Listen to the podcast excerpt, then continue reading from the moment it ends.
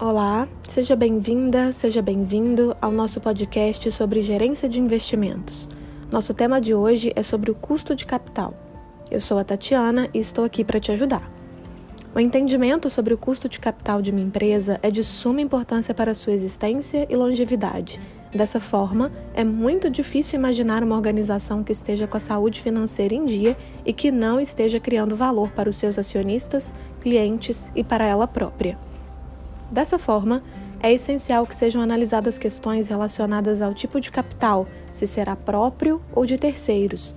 O custo de capital reflete a remuneração mínima que é exigida pelos proprietários de fontes de recursos, sejam eles credores ou acionistas. Sendo assim, o capital de terceiros reflete o capital que vem de fora, ou seja, o capital dos outros. Formalmente, o custo de capital é a taxa de retorno que uma empresa deve conseguir nos projetos em que investe para manter o valor de mercado de sua ação. Ele é obtido por meio da captação, ponderada pela participação de cada fonte de fundos na estrutura de capital a longo prazo de uma determinada organização. São fatores que afetam o custo de capital: o risco total da empresa, as condições gerais de economia e a necessidade de financiamento apresentada pela empresa. Te encontro na nossa próxima oportunidade. Até lá!